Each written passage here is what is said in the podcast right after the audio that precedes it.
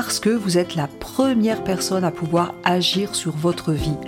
Bienvenue sur le podcast Mieux Vivre. Je suis Tania Lafort, je dirige le centre de formation Réa Active à Annecy, formation en PNL, coaching, hypnose. Le podcast Mieux Vivre, eh bien c'est chaque semaine une thématique précise pour mieux vous comprendre, comprendre les mécanismes de votre cerveau en toute simplicité.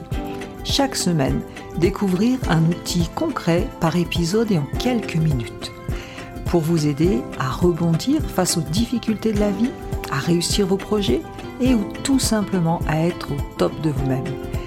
Si vous appréciez ces podcasts, pensez à vous abonner et à partager. Bonne écoute à vous.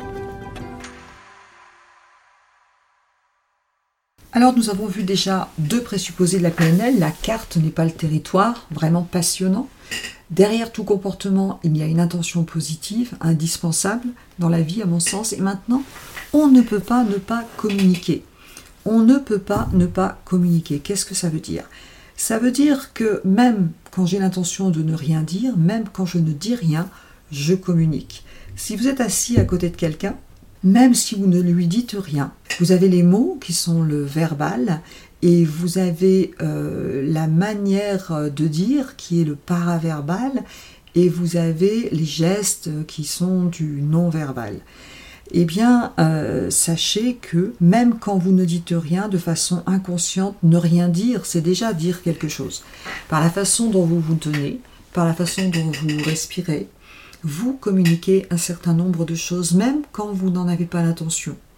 D'ailleurs, pour faire un lien avec les émotions, les émotions se communiquent. Et on a des émotions régulièrement. Et puis on a on va dire on sait maintenant les neurosciences nous disent que on a un non verbal c'est-à-dire des mimiques par exemple au niveau du visage ou dans la posture du corps qui apparaissent avant même que l'on ait la sensation consciente d'avoir une émotion.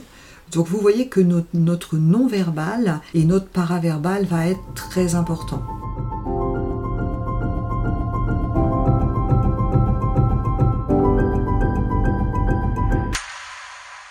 Pour continuer sur euh, le biais de la communication, eh bien parfois on a des choses à dire et on va utiliser certaines techniques comme la communication non violente, euh, comme euh, la méthode DES que vous retrouverez dans différents podcasts. Eh bien, la méthode de la communication non violente, l'idée c'est de faire passer un message non violent. Mais même si vous respectez la méthode, c'est-à-dire je parle des faits sans interpréter, je décris ce que je vois, je parle de mon ressenti, puis de mon besoin, et je fais une demande, eh bien si vous dites tout ça sur un ton complètement énervé, eh bien il y a une distorsion.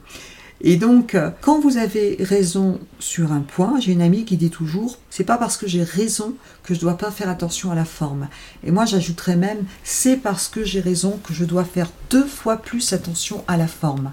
Parce que sachez que on sait très bien que dans notre communication, il y a les mots, le verbal, qui représente à peu près sur l'impact 7% hein, du message. La manière de dire, le paraverbal, le ton, et le non-verbal, ce que je montre par des gestes, etc. Eh bien, sachez que finalement, les mots sont beaucoup moins importants. ils vont être importants dans certains domaines, mais le plus important quand je communique avec quelqu'un, ça va être le ton de ma voix, ça va être la forme. Entre la forme et le fond, la forme est beaucoup plus importante.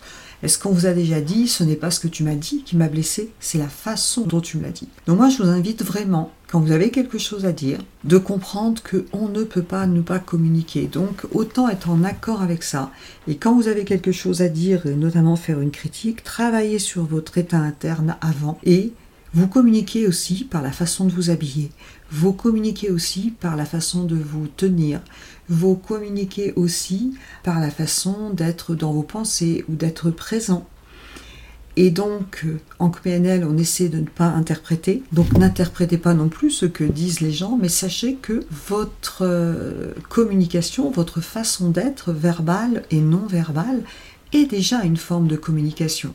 J'espère que ceci vous sera utile et bien sûr vous pouvez creuser beaucoup plus euh, dans les audios sur la PNL. Merci d'avoir écouté cet épisode. Vous retrouverez tous les liens dans le descriptif du podcast. Vous pouvez nous retrouver sur notre chaîne YouTube. Vous pouvez télécharger des ressources gratuites, e-books. Vous pouvez aller sur notre site internet et avant de partir, surtout, abonnez-vous au podcast si vous voulez recevoir les prochains épisodes et laissez des petites étoiles pour que ces astuces puissent servir à d'autres personnes. Je vous remercie et je vous dis à très vite.